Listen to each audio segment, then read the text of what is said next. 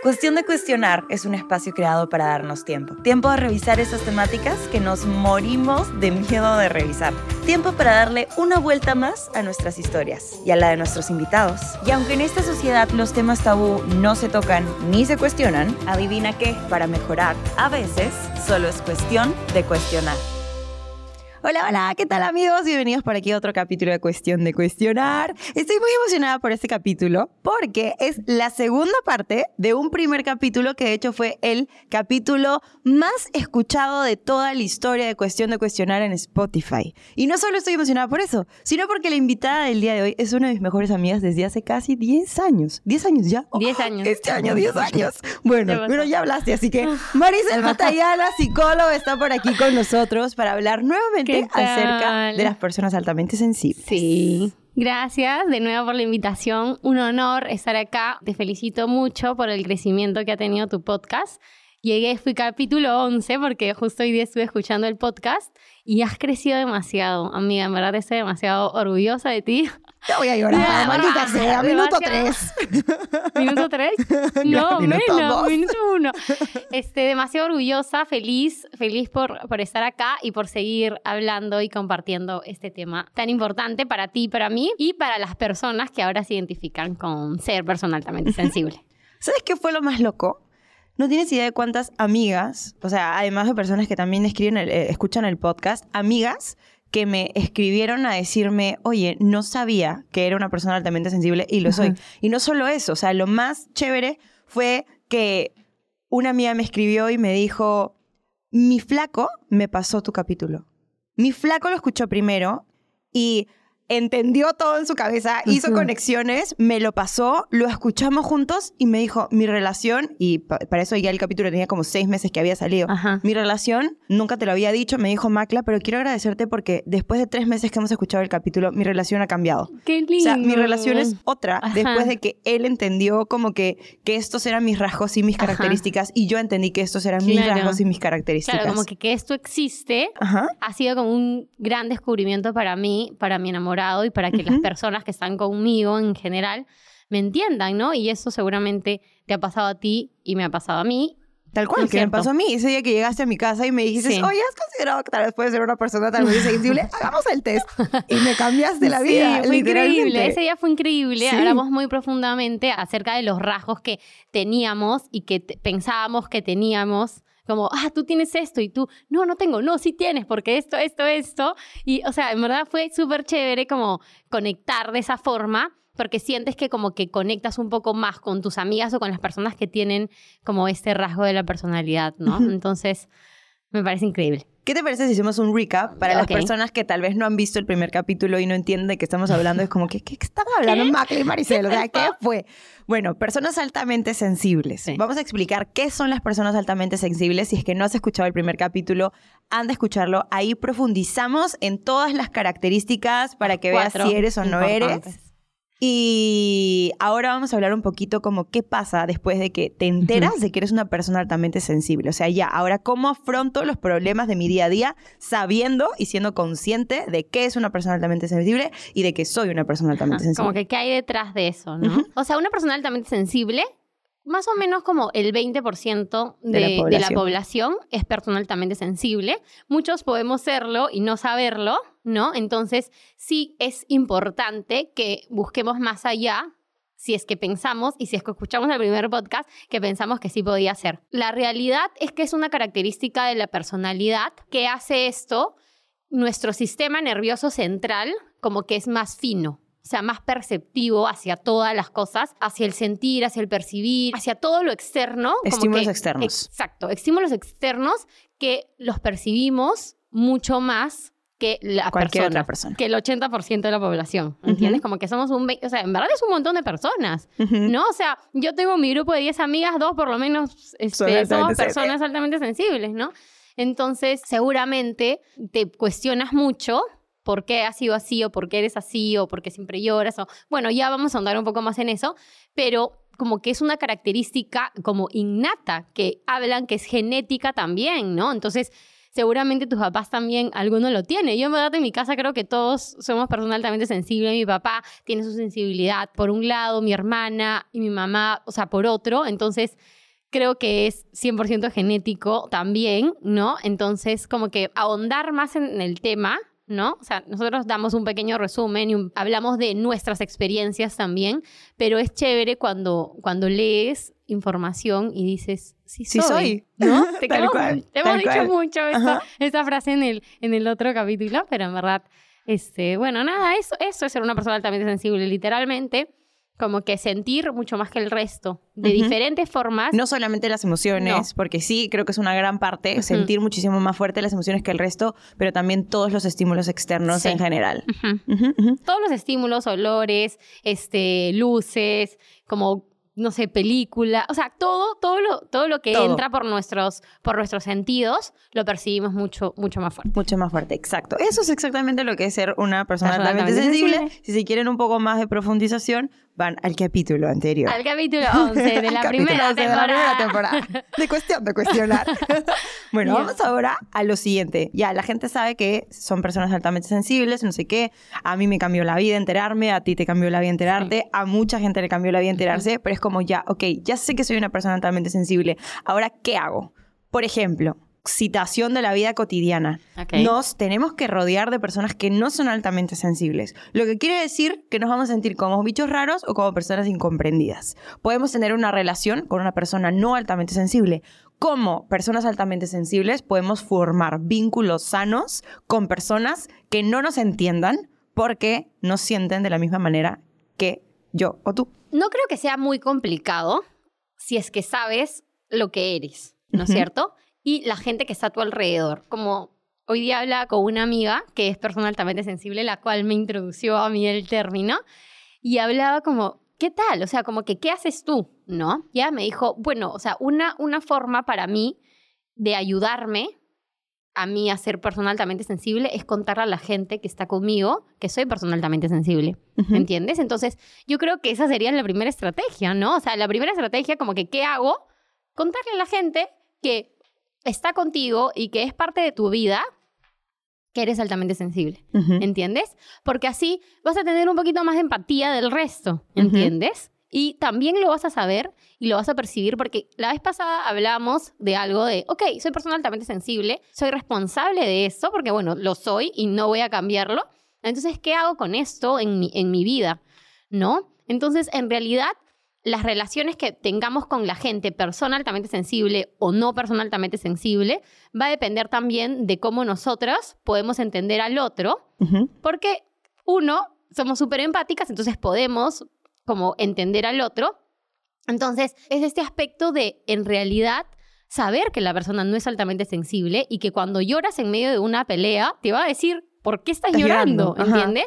Y tú vas a entender y le dirás, es que en verdad no puedo dejar de llorar y lo dije en el capítulo pasado, como que no puedo dejar de llorar, yo quiero dejar de llorar, quiero estar bien. Pero no, puedo. exacto, pero no puedo. Y bueno, te entenderá y te dirá, o sea, te llegará a entender, porque no te va a entender al comienzo, la primera, ¿no? Claro. Pero te llegará a entender y dirá, ok, ¿sabes qué? Mejor hay que tranquilizarnos y luego hablamos de la situación que te está ocasionando dificultades. O tú mismo decirlo, ¿no? Sabes que en verdad una estrategia es el time out, que también lo hablamos la, vez pasada, y es este, este aspecto de decir, ¿sabes qué? Me voy a dar un tiempo para mí, un tiempo sola, o un tiempo, no sé, para escuchando procesar, para calmar mis sentidos. Exacto. Y luego vengo y te digo lo que siento. Seguramente lloraré, pero lloraré menos que la vez pasada, ¿entiendes? Entonces, creo que este tema de, que la otra persona sepa que tú eres altamente sensible es el primer paso para tú también sentirte comprendida, ¿no? Claro, sí. Siento que la comunicación entre dos personas que no son, que, que no se entienden o que no tienen características parecidas es clave.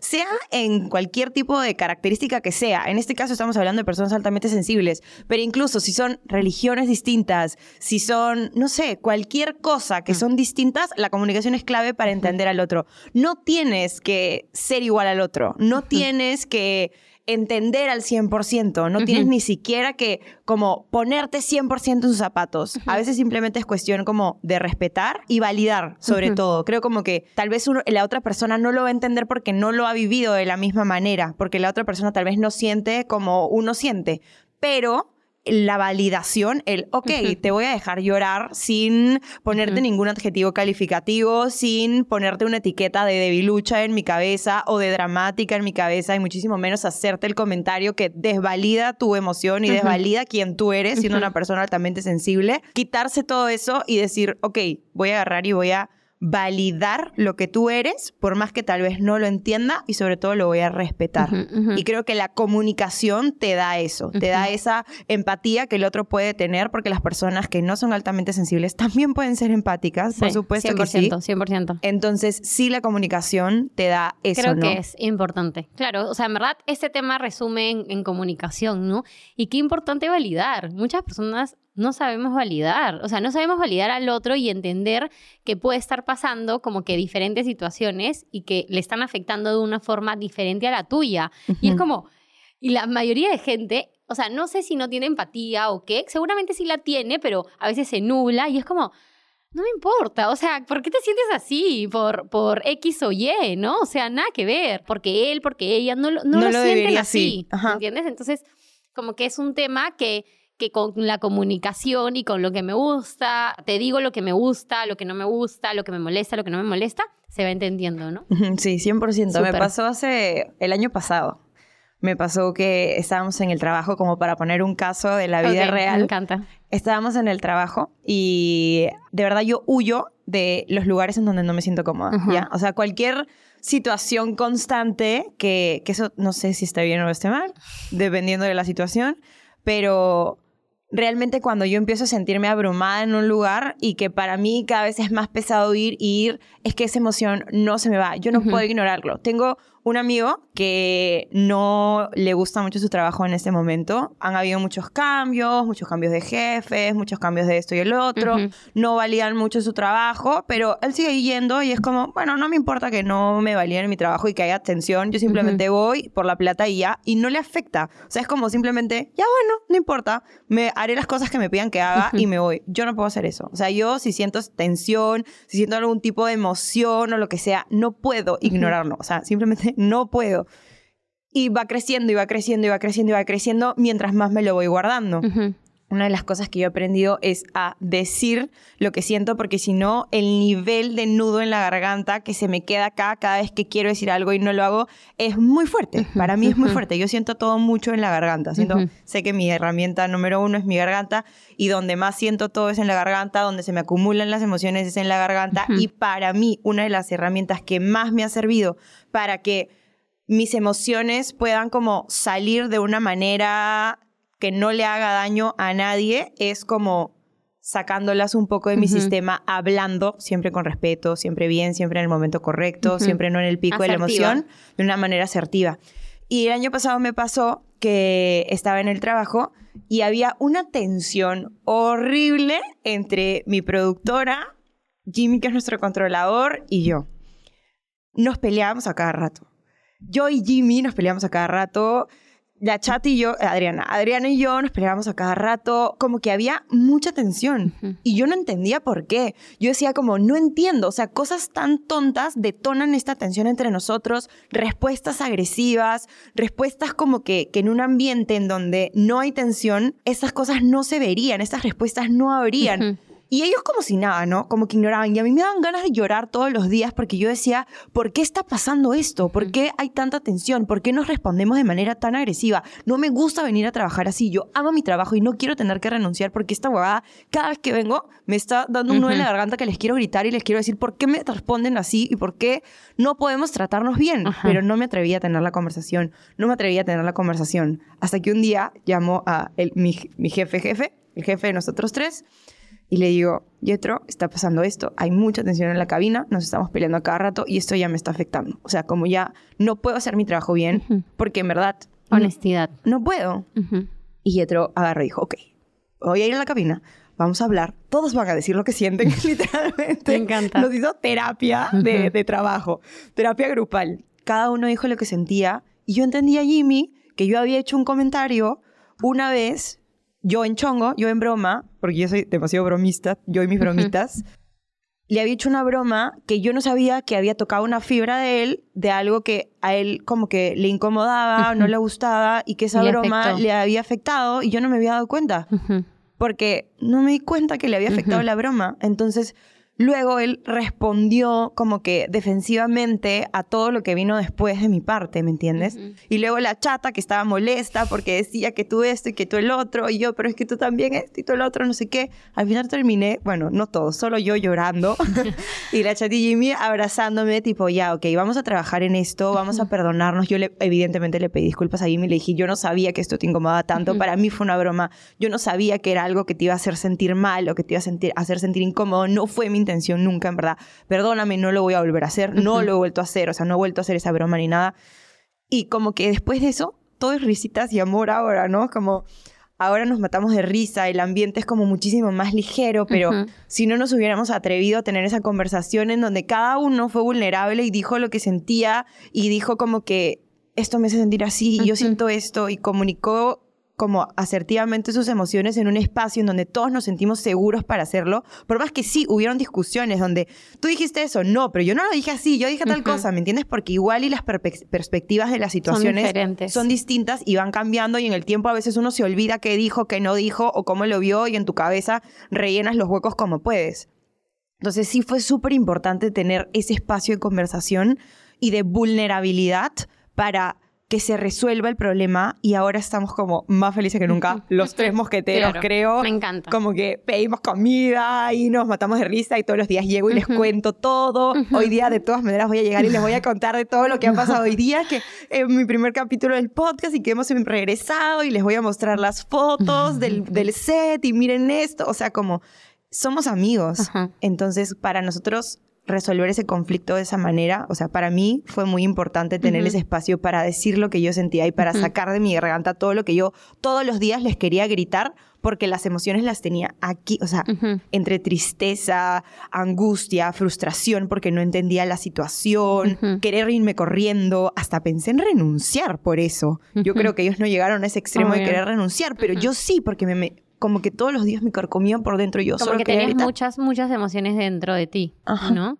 Y en verdad, al fin y al cabo, qué buena fue la comunicación, ¿no? O sea, qué, fue, qué buena fue como esta, esta estrategia de comunicar lo que sentías para poderte sentir un poco mejor tú y más cómoda, más tranquila. O sea, ahorita se ha resuelto el problema, ¿no? O sea, realmente, ¿por qué? Porque te comunicaste, porque dijiste. ¿Qué pasa si hubieras explotado un día y lo hubieras, los, los hubieras hecho sentir incómodos a los dos? Hubiera terminado. Igual que ahorita, quizás ellos un poco más dañados por la información que gritabas, etcétera, pero creo que el camino para llegar a este momento en el que estás tranquila y bien fue hablarlo, hablarlo y decirlo y reconocer tus emociones, ¿no? Porque claro, o sea, si sabías que habían emociones, sabías lo que te molestaba, sabías qué cosa que digan, o sea, lo que decían, qué cosa te molestaba, qué cosa no.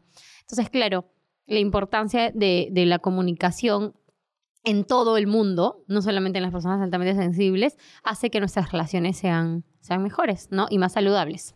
Sí, por supuesto que sí. Pongámonos en otras situaciones. Bueno, yo no tengo pareja, así que te toca a ti. Cuenta tú, por ejemplo, en alguna situación como... voy, a contar eh, un poco lo que me pasó ayer. Ayer estuve súper cargada. No tiene tanto que ver con, con Leo, que es mi novio. Porque se va a casar. novio. novio, porque me voy a casar. Mentira. Mentira. Mentira, estoy jodiendo ya.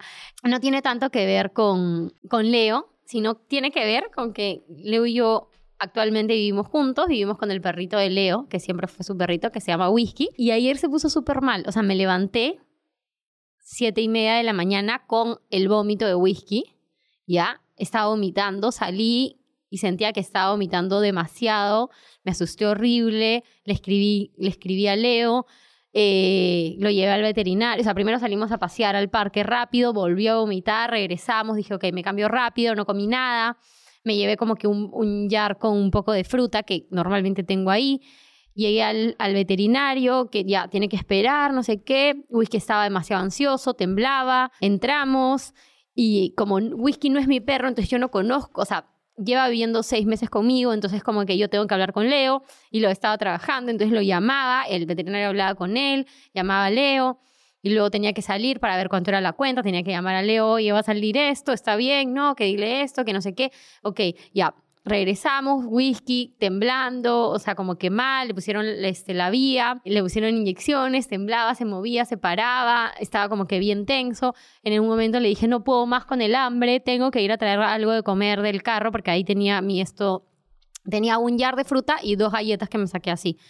Este, traje el jar comiendo al lado de whisky, regresé, luego tenía que ir este, hacerme las uñas porque mañana tengo un evento, entonces necesitaba ir a hacerme las uñas porque no había otro tiempo y me tenía que hacer ella. Entonces llamé a la mamá de Leo y le dije, hola, por favor, ¿puedo dejarle a whisky? Sí, no te preocupes, ven. Y, a whisky, whisky tenía que comer. Luego este, fui, me hice las uñas rapidazo, fui a Wong, compré eh, la pavita que le habían recetado, regresé, herví mientras me invitaba a comer la mamá de Leo, comí y luego tenía sesión a las 5, entonces eran como las 3 de la tarde, 3 y media, donde yo estaba comiendo, estaba cortando la comida de whisky, le di a whisky su comida.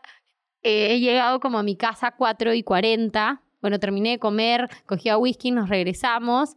Whisky felizmente comió toda su comida, entonces estaba feliz.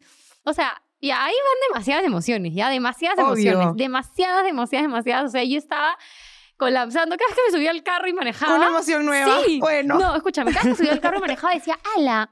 Ala, no, escúchame, ya. Quería llorar porque una forma para mí de desahogarme de mis emociones, llorar. Decía, no, ya, Maricel, tienes que seguir porque hay demasiadas cosas que hacer. O sea, porque claro, llorar es estacionarte, tranquilizarte, llorar tus 10 minutos, 15 minutos, 20 minutos, no sé cuánto necesites, y luego seguir. No tenía ese tiempo para llorar. Entonces ya llegué, tuve mi sesión, Sesión a las 5, sesión a las 6, sesión a las 7 y media. 8 y media terminé, me paré, fui a comer porque para esto ya comí algo. Una lloradita. y ¿sabes qué? Agarré y Leo está, está en el cuarto y le dije, este gordo, no te preocupes, pero voy a llorar porque necesito desahogarme. Y Leo, ¿pero estás bien? claro, Leo que no llora nunca. ¿Pero estás bien? sí, Leo no voy a llorar nunca. ¿Estás bien? ¿Todo bien? O sea, como que pasa algo. Claro, como que sienten que es algo importante o que es como porque el llanto que está demasiado, claro, que va a pasar algo, se preocupan demasiado, y es como, no, es mi día a día. Sí, es como, tengo que llorar.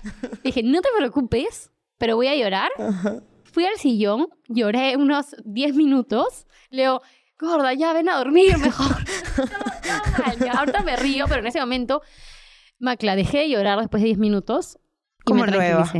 De verdad, te lo juro, te lo juro que es una muy buena estrategia y más para las paz que lloramos, ¿entiendes? Y que vivimos las emociones así. O sea, yo decía, ala, necesitaba tanto llorar y, y sacar todo lo que sentía, ¿entiendes? Entonces, esta es una anécdota que nos hace darnos cuenta que, ok, a veces hay que seguir, o sea, a veces te peleas con tu jefe y quieres llorar y decirle todo lo que sientas.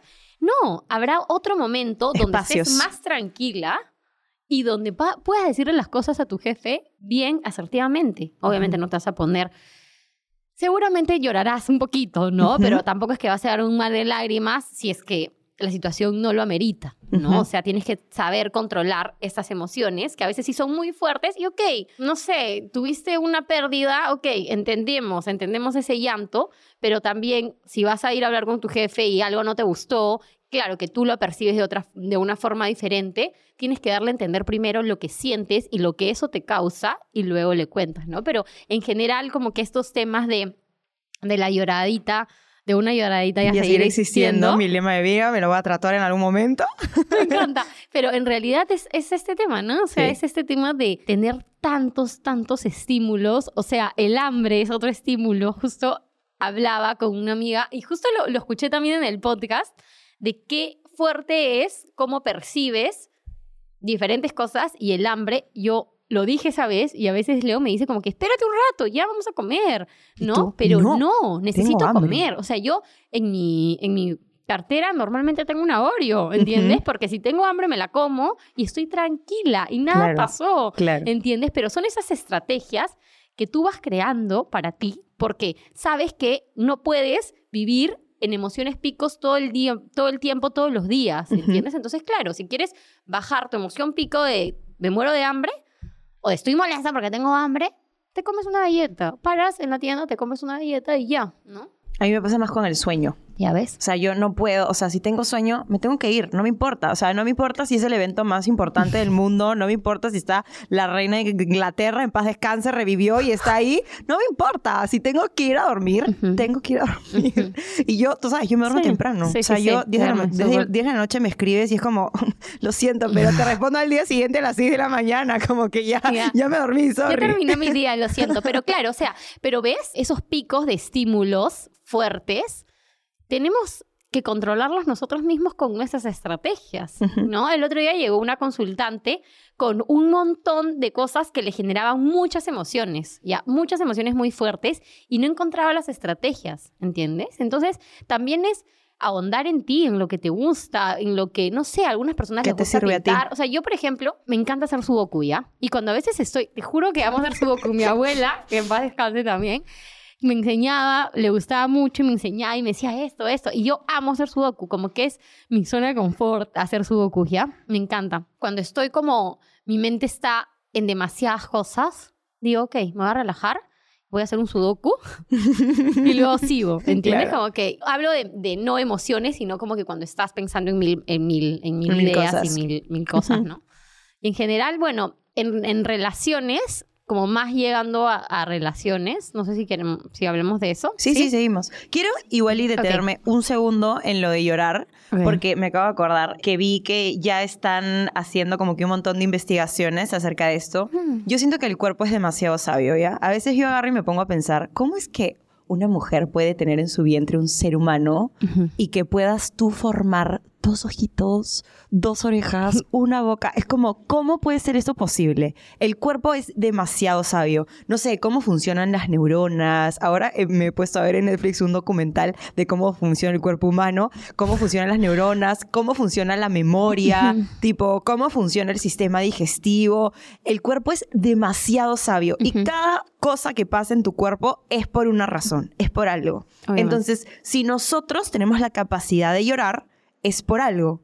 O sea, llorar no está en nosotros en vano. Esa capacidad, Dios no la dio, si es que crees en Dios, la vida, la naturaleza que sabe el Big Bang, en lo que creas, no la dio en vano. Si lo podemos hacer es porque tiene un propósito. Y literalmente el propósito de llorar es poder desfogar de una manera física todo lo que llevas adentro. Y no solo eso. Han encontrado en unos estudios recientemente que las, las gotas de lágrimas tienen cortisol. O sea, las analizaron, agarraron y vieron que había cortisol dentro de las lágrimas, lo que quiere decir que botas el cortisol a través del llanto. Entonces, llorar baja tu cortisol. El cortisol es la hormona de la ansiedad. Me encanta. Del... Yo me puse a leer y me puse a llorar. Escúchame, no, ¿sabes qué? Me encanta. Deberías hacer como que una parte de cada vez que te pongas así bien, como ah, de investigaciones, te pones tus lentes y empiezas a hablar. Doctora oh, Sí, me encanta, amiga. Qué top, qué top. ¿Sí? En verdad. Claro, el cortisol viene con el estrés, con la ansiedad y lo botas todo. No sabía. De hecho, los seres humanos todos liberamos en el día distintas situaciones, nos hacen liberar cortisol y uno, por ejemplo, para poder dormir, el cuerpo en las noches agarra y te baja el cortisol para que tú puedas dormir de manera tranquila. Eso es algo que hace el cuerpo humano. Muchas veces estamos intoxicados de cortisol por un montón de situaciones que estamos viviendo y ahí viene el insomnio eh, o que dormimos eh, presionando demasiado los dientes o lo que sea. Pero si es que el cuerpo humano nos da esta posibilidad de liberar todo lo que tenemos dentro, emociones, ansiedad, estrés, si quieres verlo de una manera más física, química, porque eres una persona como que un poco menos emocional y más pegada al libro y a la ciencia, ¿por qué no liberar cortisol a través del llanto? Si el cuerpo me da la posibilidad, ¿por qué no lo haría? ¿Me entiendes? Me encanta. Es simplemente... ese es un descubrimiento para mí que me parece increíble. O sea, simplemente es un constructo social que la gente ha puesto la etiqueta de que si lloras eres débil. Tu cuerpo humano te está diciendo todo lo contrario. Eres tan fuerte. O sea, yo, cuerpo humano, te estoy dando como tanta ayuda para que puedas seguir en esto y para que puedas como fortalecerte y tomar las decisiones correctas y sentirte mejor y no sé qué, que te doy la posibilidad de que puedas llorar para que puedas seguir. Y el ser humano elige no llorar. Es como, ¿Por qué tomarías la decisión consciente de no llorar por un constructo social de que llorar es de débiles? Fuera mierda, yo lloro todos los días. no todos, pero por lo menos una vez a la Oye, semana. ¿verdad? ¿Cuántas veces lloraremos? Bueno, no sé, pero, pero de verdad solo eso no se basa igual. Claro, eh, en ser una persona, también sensible, pero creo que ayuda mucho a que validar, a regular, y regular. Me encanta, es verdad, es verdad porque sí nos ponen una etiqueta, hablamos mucho de eso este, la vez pasada, miren el, miren el podcast. Miren el capítulo pasado. Miren el capítulo 11. Este, hablamos mucho de eso, entonces como que del constructo social, del llorar, de qué nos hace sentir, de cómo nos dicen, etcétera, etcétera a las personas que lloramos.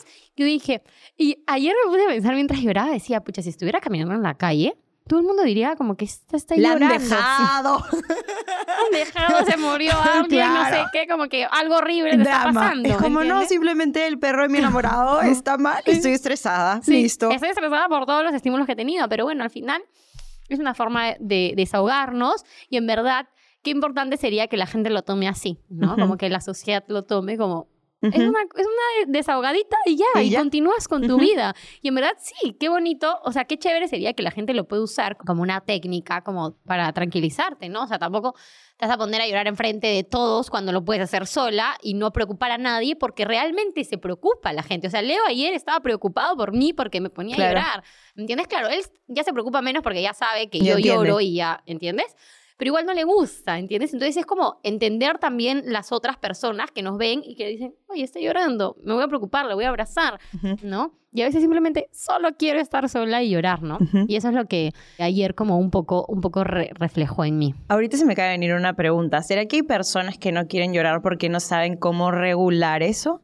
Porque siento que en, en tu caso y en el mío, hemos aprendido a través de estos años a regular nuestras emociones porque en muchos momentos han sido explosivas, hemos hecho daño con nuestras reacciones explosivas, con nuestras emociones desbordadas porque no entendíamos qué éramos ni qué pasaba o nos guardábamos demasiado las emociones y luego en un momento explotábamos porque ya no podíamos más, pero hemos aprendido en el camino a a entender qué somos, quiénes somos y a regular eso. Como decíamos en el capítulo pasado, nosotros no somos víctimas de ser personas altamente sensibles, sino que somos responsables. Una vez que ya sabemos que lo somos, somos responsables y yo soy responsable de que esta característica mía no le haga daño al otro, de poder tener las herramientas necesarias para yo poder hacerme cargo de todas estas emociones que viven dentro de mí y que sí, a veces es un locón, pero tengo que aprender a calmar al locón, ¿me entiendes? Entonces, creo que nosotros ya nos hemos hecho responsables de eso, pero siento que hay muchas personas que tal vez no pueden controlar, o sea, yo siento que tú y yo podemos llorar y seguir existiendo, pero hay mucha gente que tal vez lloran y lloran o sienten que no pueden hacer eso, como que no pueden, como simplemente lloro 20 minutos y luego sigo con mi vida tranquilo, sino que eso se va a desbordar y que van a seguir llorando y llorando y llorando porque no pueden controlar la emoción. Es que llega un momento en que dejas de llorar. ¿Entiendes? Te quedas sin gotas, deshidratado, dices. No, no. Se acabó el tanque. Sigue tomando agua. voy a tomar un poquito. Ay, ya sigo llorando. ya, ok. O sea, creo que en algún momento te sientes mejor. ¿Entiendes? O sea, creo que el votar, o sea, con llanto, el llorar hace que te vayas empezando a sentir mejor y a sentir mejor y a sentir mejor. A ver, por ejemplo, mi abuela falleció el año pasado en octubre y el dos días antes o tres días antes de que fallezca, yo lloraba y nadie me podía controlar. Y no quería que me controlen tampoco, ¿entiendes? Como que, este, me acuerdo que estaba con Leo, me levanté y recibí los mensajes de que mi abuelita estaba mal, no sé qué, no sé cuánto, y decía, o sea, estoy mal, o sea, estoy mal. Y, quiero llorar y, y, lloraba y lloraba y lloraba y lloraba y lloraba. Estaba en la casa de Leo, me acuerdo, y le dije, ¿sabes qué? Me voy a mi casa porque quiero llorar tranquila y quiero estar como que conmigo misma y sentir mis emociones porque esto me está doliendo mucho, ¿no? Leo no necesariamente lo entendió, o sea, como que, como que me entendió, no entendía por, o sea, entendió que estaba sufriendo mucho, pensaba que era un poco para tanto porque mi abuelita seguía viva, ¿ya? Entonces decía, pero no, vas a solucionar nada ¿no? Eh, pero yo decía, es que no puedo más. O sea, necesito llorar y sacar todo lo que siento. Y es verdad que llega un momento en el que dices, ok, empiezas a encontrar pensamientos mucho más como que ya va a estar bien. O sea, como que vamos, vamos a, ver este hecho y vamos a usarlo un poco como estrategia porque, ok, empezamos a llorar, empezamos a llorar, empezamos a llorar. La emoción, la emoción parte de pensamientos. Si tenemos pensamientos que nos quieren seguir haciendo llorar y haciendo llorar y haciendo llorar, obviamente vamos a seguir llorando, ¿entiendes? Pero tú también tienes que ser consciente y creo que a eso es un poco lo que te refieres tú, como que ayudar y, o sea, que la gente entienda que el llanto viene de pensamientos. A veces son muy fuertes y siguen ahí, siguen ahí, siguen ahí, pero tenemos que ayudarnos a cambiar esos pensamientos para que el llanto en algún momento pase. O sea, yo en ese momento lloré, Macla, lloré todo el día. O sea, fue muy fuerte esa situación para mí. Lloré, o sea, inclusive hasta más que cuando, cuando realmente había fallecido, porque yo ya sabía que iba a morirse, ¿entiendes? O sea, yo dije, no va a aguantar, ella no quiere estar así. O sea, ella se va a morir en el momento que ella deje de ser ella misma, ¿ya? Entonces yo sabía que ese día, o sea, para mí ese día se murió mi abuelita, ¿no?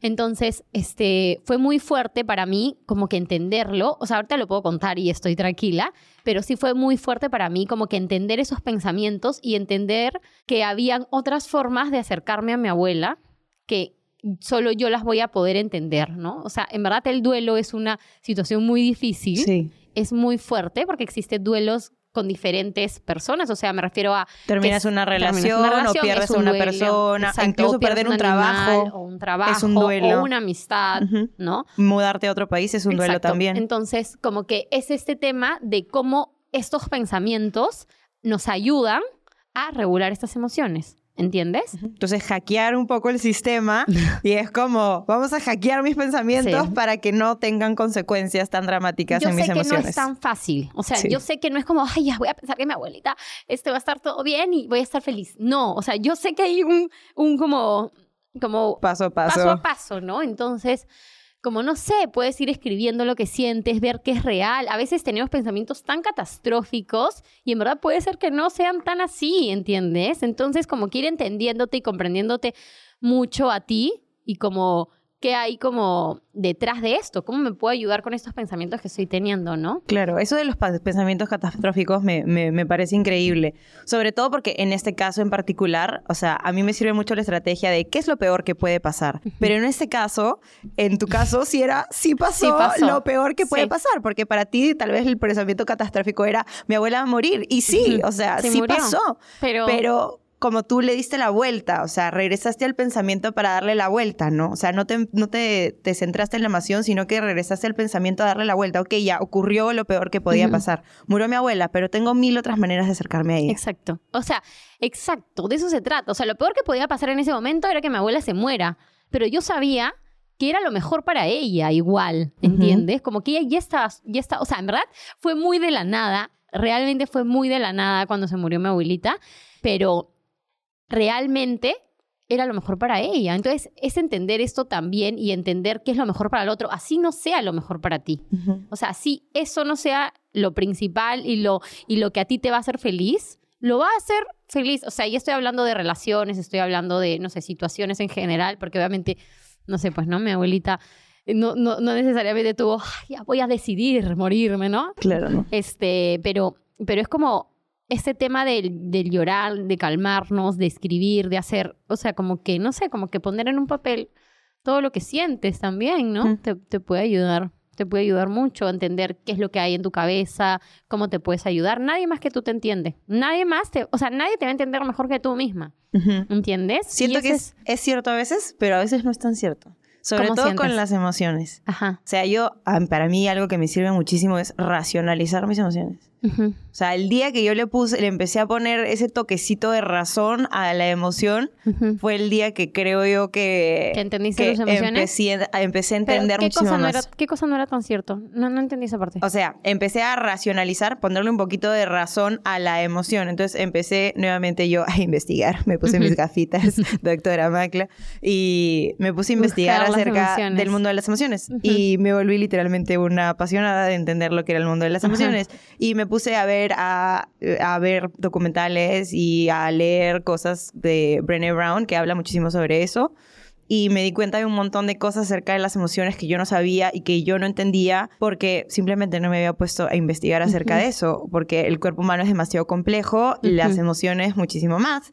Entonces, cuando yo empecé, por ejemplo, a ponerle nombre y apellido a las emociones, a entender qué era, por ejemplo, la tristeza, a diferenciarla de la angustia, a diferenciarla de la frustración, diferenciarla de tal, tal, tal, tal, tal, a ponerle ese toquecito de razón a la emoción, a mí me ayudó un montón. O sea, a definirla más que nada, ¿no? Como que a definir qué es esto, por qué viene, qué es No solamente sentirla, sino también entenderla y ver qué hay detrás de esa emoción. Me gusta, me gusta. Porque te lo dije el otro día, siento que hay un montón de, gente que es analfabeta emocional. O sea, analfabeta no sabes ni leer ni escribir. Literalmente no sabes leer tus emociones. O sea, no sabes cómo es entender qué es lo que sientes o saber qué es lo que sientes y no sabes tampoco describirlas. O sea, no sabes ponerla en un papel y decir como esto es lo que siento. ¿Me entiendes? Entonces hay mucha gente que se queda... conocen las, las cinco de Las cinco básicas de intensamente y ahí, se, quedan. Incluso esas se pueden confundir. Por ejemplo, en el hombre es marcadísimo. Un hombre confunde demasiado la tristeza con el enojo. Demasiado. ¿Por qué? Porque al hombre se le está permitido ser un poco más violento que la mujer, se puede enojar un poco más que la mujer, pero no se le está permitido estar triste. A la mujer se le está permitido un poco más estar triste que estar enojada. Entonces el hombre confunde muchísimo esas dos emociones, ¿no? Te termina tu flaca, estás triste, estás frustrado. ¿Cómo lo enfogas? Con enojo, o sea, tratando de... Lo demuestras como si fuera enojo, pero es como, estás triste, pero eres analfabeto emocional, le ponemos nombre. Entonces, como no sabes ni leer ni describir tus emociones, agarras y las expresas de la, forma, en que la, sociedad o la que sabes... O la que la sociedad, claro, te, ha permitido hacerlo. Entonces... Yo literalmente tengo mi lista de emociones. Vamos a poner el link, tengo mi lista de emociones. Vamos a poner el link en la descripción de este capítulo para que todos tengan esa herramienta. El otro día hablaba con Meli Valencia que me decía que la psicóloga, creo que me dijo la psicóloga en el colegio, creo que me dijo la psicóloga de su hija, le dio una listita de emociones. Me encanta. Para que Eso se llama psicoeducar. ¿Sí? ¿Sí? Me encanta. Lo voy a hacer con mis hijos cuando tenga, si tengo. Psicoeducar, como te, introduzco al mundo de la, de, la psicología y te educo, ¿no? Ya, me, parece increíble. Desde chivolas. Eso hacemos en, sesiones también, como que psicoeducamos. Me encanta, me encanta de chivolo saber no solamente las cinco emociones básicas, sino todas. Todas las demás emociones. Que son infinitas. Muchísimas. O sea, mm, o sea, infinitas no, pero muchísimas. Pero hay un montón. Hay un montón, claro. Más que ni siquiera sabes. Exacto. No me acuerdo el número exacto. Sí lo sabía. 460. No me acuerdo. pero son un montón. Incluso a veces es difícil, pongo este caso, por ejemplo, vas a empezar un trabajo nuevo. Porque tú dices, ya, ok, voy a agarrar y me voy a poner a pensar cuáles son mis emociones. Pero puedes sentir más de una emoción por una cosa en específico. Y eso es lo difícil, desenmarañar todas esas emociones que tienes para poder como que lidiar con cada una de ellas. Porque cada una se lidia con cada emoción de manera distinta. Por ejemplo, sé que cuando uno está abrumado de trabajo, cuando estás como que súper estresado por trabajo y no sé qué, sé que es distinto a otro tipo de emociones o a otro tipo de circunstancias. Cuando uno está abrumado por trabajo, lo mejor es no hacer nada.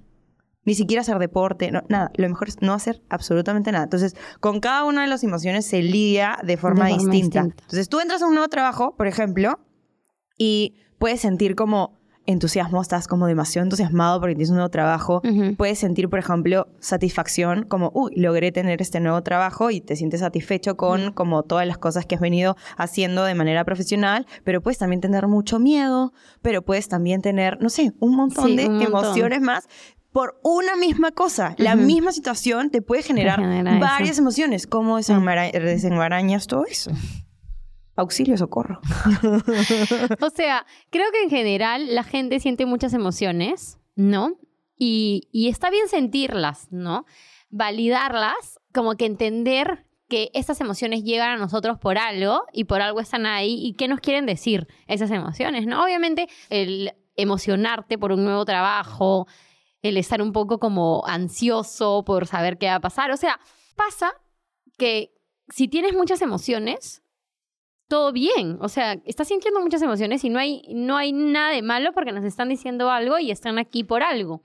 ¿No? El tema es cuando la emoción insana o no tan saludable como que explota, ¿no? Y es muy, muy fuerte, ¿no? O sea, una cosa es que llegues a un trabajo nuevo, feliz, emocionada, con un poco de miedo, un poquito ansiosa, o sea, con muchas emociones, entusiasmada, etcétera Y otra cosa es que llegues a un trabajo con todas esas, pero con la ansiedad arriba y que digas, pucha, no, sé si entrar, si no, si no entrar, si hago, qué hago, cómo va a ser, qué, qué digo. O sea, ¿entiendes? Como que es este tema de, de qué grado de intensidad tiene esta emoción. Cada una. Exacto, cada una para saber qué hacer. Pero, por ejemplo, hay una herramienta, puede ser como escribir todas tus emociones y poner un ranking del 1 al 10, cuánto estoy sintiendo esa emoción. Del 1 al 10, cuánto estoy sintiendo esa emoción. Y ahí como que ya vas calculando cuál podría estar haciéndote... Y felicidad está en 10, en 11, en 12, en 13, en 1000 y perfecto, ¿entiendes? Pero una emoción insana o desagradable, si está en 10, obviamente hay que prestarle atención, ¿entiendes? Si está en 10 varios días de tu vida, obviamente hay que, prestarle, atención, ¿entiendes? Entonces es un poco este tema de conocerlos. Me encanta, me encanta que pongas ahí como que un link con las emociones, que la gente pueda entender un poco más. Existen muchas emociones y, el, cuerpo humano, como ya lo dijiste, es muy sabio y, nos enseña a cosa, cada, cada cosa y hay mucha o sea, muchas investigaciones de miles de, emociones. Entonces, un poco como buscar, buscar esas herramientas y autoconocernos un poco más, ¿no? tal cual. que creo que una de las características principales de las personas altamente sensibles es que sentimos estas emociones de una manera como un poco más potente. Entonces, si esas son las características base, ¿cómo no voy a saber cuáles son las emociones? ¿Cómo no voy a dedicarle un poco de mi tiempo siendo responsable conmigo misma? Hemos dicho, tenemos que ser responsables de esta característica nuestra. ¿Cómo no voy a ser responsable de entender el mundo de las emociones? De ponerle nombre y apellido a cada una de ellas. De ver todo lo que hay detrás de... O sea, siento que ya es responsabilidad de una persona altamente sensible meterse a investigar acerca del mundo de las emociones. Ok, me gusta. Es uno de tus rasgos principales. Tienes que ponerte a investigar acerca de eso, no tienes de otra porque te ayuda, te ayuda a entenderte a ti misma, a tener herramientas nuevas, a saber a qué, a qué, cuál es la emoción que más te desborda, cuál es la emoción con la que tienes más complicaciones. O sea, el autoconocimiento es base en todo en la vida. Entonces, si no sé ni cómo me siento, ¿cómo? O sea, yo creo que resolverlo? una persona altamente sensible que es analfabeta emocional, uy, el choque ahí es como...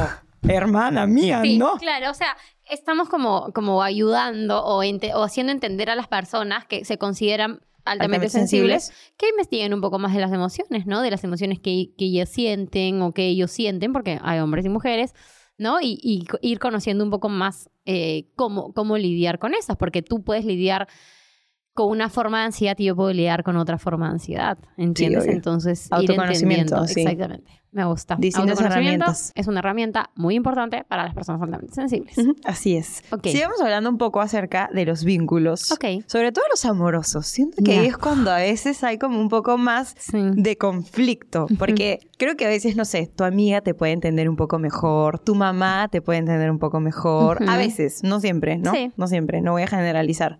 Pero creo que si de por sí ya las relaciones amorosas son complicadas, una relación amorosa entre una persona altamente sensible y una persona no altamente sensible es como aún un poquito más complicada porque siento que en una relación es muy importante la validación. Y si no hay eso del otro lado, es como que súper complicado. Y a veces puede ocurrir entre personas que no son, que son altamente sensibles y las que no, cuando se empiezan a vincular. A veces me cuestionaba y, y, me sentía, o sea, yo me sentía súper altamente sensible y Leo, que en este caso es, es, mi, mi, novio, este, no es altamente sensible, ¿ya? Y decía, ¿será un poco más fácil si estoy con una persona altamente sensible? O sea, como que en realidad puedo con esto, ¿no? Y en verdad Leo es mi equilibrio. Y claro, o sea, la gente puede estar con sus personas altamente sensibles, siendo personas altamente sensibles y todo bien, y, me encanta, que les vaya fenomenal. Pero en mi caso, yo necesito ese equilibrio de no eres persona altamente sensible y eres lo contrario, persona altamente sensible. ¿Entiendes? O sea, Leo se puede morir de hambre y decir, no, no, tengo, tengo que aguantarme porque tengo que comer bien esta carne, ¿no? O sea, no le va a importar. ¿Entiendes? O simplemente no va a llorar cuando, cuando tenga como una emoción o emociones muy fuertes, simplemente va a decir, no, me voy a tranquilizar, me voy a relajar y todo va a estar bien, no sé qué, ¿no? O sea, como hablaste tú del Cholamena, ¿no? Como, ay, ¿sabes qué? Que era, que dijiste como que él es no paz 100%, ¿no? Que en verdad, si se puede, si se, o sea, esto hay, hay un problema. Si tiene solución, me preocupo y como que resuelvo, ¿no? O sea, como que me preocupo y resuelvo. Si no tiene solución, ya para qué lloro, ya para ya, qué, ¿para qué me preocupo, ya la mierda. ¿Entiendes? Entonces, sí es importante la comunicación, el hecho de entender al otro, el hecho de saber que, o sea, yo sé que Leo no va a entenderme al 100%, porque no ha vivido, porque Físicamente no, no puede, no puede, no, no es igual que tú, no se puede. Entonces es como, o sea, es como ya un entendimiento más allá del, del, o sea, del saber como que cómo vas a actuar ahorita. O sea, es como, es como un, un entendimiento de no, no entiendo exactamente lo que sientes, pero sé que vas a actuar así, entonces, ok, te voy a entender. ¿Entiendes? Él sabe que soy súper organizada, que si me cambian los planes me pongo como que... Entonces, cada vez él entiende más esas cosas y hay cosas que yo no puedo controlar y como que me generan muchas como inquietudes. Entonces él como intenta decirme, oye, Gordo, por si acaso esto, esto, esto, hemos planeado esto, esto, esto. O sea, como que me organiza, ¿no? O sea, organiza mi desorganización también. Entonces, me encanta. O sea, en verdad, yo siento que Leo es el equilibrio perfecto. O sea, como que yo ayudo a Leo a ser un poco más empático, a ser un poco más sensible, a entender que las personas yo, o sea, como que todo eso y él me enseña a mí a ser un poco más racional, ¿entiendes? Como que me da esas, esas herramientas, como que me habla, Leo es súper bueno hablando, entonces como que me habla, me dice, ¿no? Entonces yo como que voy entendiendo y, voy como que comprendiendo, ¿no? Entonces... A mí, en mi caso específico, me va bien, pero porque he luchado también, como... Bueno, tú la has remado cuántos años con Leo. O sea, estoy mucho tiempo con él y al comienzo ni yo me entendía, o sea. Me acuerdo, me acuerdo. Entonces que, era como que. Que a veces iban a. estábamos en, en, juergas y. Y yo. Siempre se peleaban. Sí, o sea, yo me peleaba con Leo en las juergas porque yo me saturaba Pero y él. Explosivamente, me acuerdo. horrible. Era, era, bien, era bien. Era difícil la situación cuando tú no puedes controlarte y no sabes por qué. O sea, yo en este caso, como que el, como que los estímulos eran demasiado fuertes y yo me ponía de mal humor y sacaba cualquier cosa para pelear y luego él era horrible ya, pero ahorita sí salimos, nos controlamos mucho más, yo sé, tengo mis otras estrategias, o sea, una estrategia, escúchame, yo llevo mis tapones de oídos a las juergas, amiga. O sea, a, los, a, los, a los conciertos, a las juergas, o sea, me, me, ayudo a mí misma a sentirme cómoda, ¿entiendes? Trato de, de, buscar el estímulo que más me gusta y me concentro en ese estímulo. O simplemente el otro día fui a un matrimonio y una de mis mejores amigas como que le preguntó a otra, oye, Maricel, ¿dónde está? Y mis, o sea, eran dos de, de, mis mejores amigas estaban hablando y me cuentan, no, seguramente se ha sobreestimulado y está afuera. Literalmente yo afuera tomando agua, como que tranquilita, sin tanta bulla, sin tanto escándalo, porque fue, hubieron muchos estímulos, ¿no? Entonces, es eso. Y muchas emociones. Los matrimonios son muchas, emociones. Que te pones a llorar, que no sé qué. Sí, es, es esto de, de, ir conociéndote y de, y de ir entendiendo como, como, como lo que sientes, ¿no? O sea, de cómo, cómo tú regularte y cómo ayudar al otro a entenderte y entender. Y entender que a veces no te van a entender. Exactamente. Y que está bien que no te entiendan, siempre y cuando te respeten y te de alguna manera validen. Hay una frase que me gusta que te la voy a, o sea, la, vamos a poner aquí abajito, porque no me, la, no, me, no me acuerdo exactamente lo que dice, pero dice algo como, como que no te preocupes si no te entiendes, si no te escuchas, si no sé qué, porque simplemente es otro. O sea, es como este tema de que a veces queremos que las personas nos entiendan y sepan exactamente lo que estamos pensando y nunca va a pasar. O sea, la persona es otra. O sea, es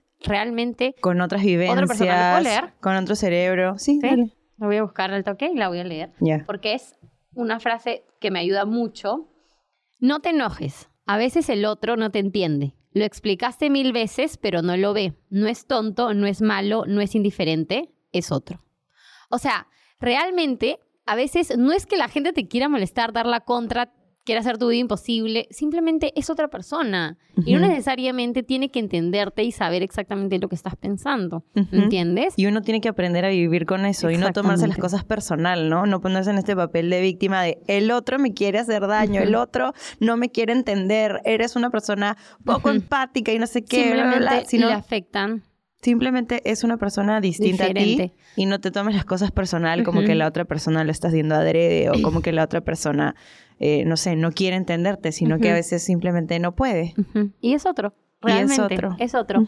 y, y no solo, o sea, no solamente como que es otro, sino también como buscamos a veces que nos entiendan y nos frustramos muchas veces nosotros mismos como haciendo que el otro nos entiende y a veces no nos va a entender, ¿entiendes? Tus valores son diferentes a los míos y algo que te molesta mucho a ti no necesariamente me molesta, mucho a mí. ¿no? O sea, una vez que yo me peleé con Leo por algo que yo hice, que para mí no era tanto, para él sí lo era, y yo tenía que entender que para él era mucho haber yo hecho lo que hice en ese momento, ¿entiendes? Y al revés también, o sea, a mí una vez me hizo sentir muy mal algo que dijo, claro, pero para él es fresh y para mí no, ¿entiendes? Entonces es, es básica, comunicación básica para ir entendiendo tu relación de pareja, tu relación con las personas que quieres. Una vez una amiga me dijo, yo había hecho una broma, así como tú le hiciste a, a, Jimmy. a Jimmy, le había hecho, o sea, una broma, no sé, fue cualquier cosa, lo dije, y mi amiga agarró y me escribió llegando a su casa y me dijo, hola Maricel, hola Mario, hola amiga, no sé, ¿no? Bonito. Este, quiero que sepas. Quiero que sepas que lo que dijiste sí me hizo sentir un poco incómoda. Te pido que yo entiendo que para ti no, para ti sea fue una broma. Fue una broma y para ti sea como que estaba en el momento y todo bien, pero para mí sí fue algo que me hizo sentir muy incómoda. Obviamente lo entendí, ¿no? Como tú también.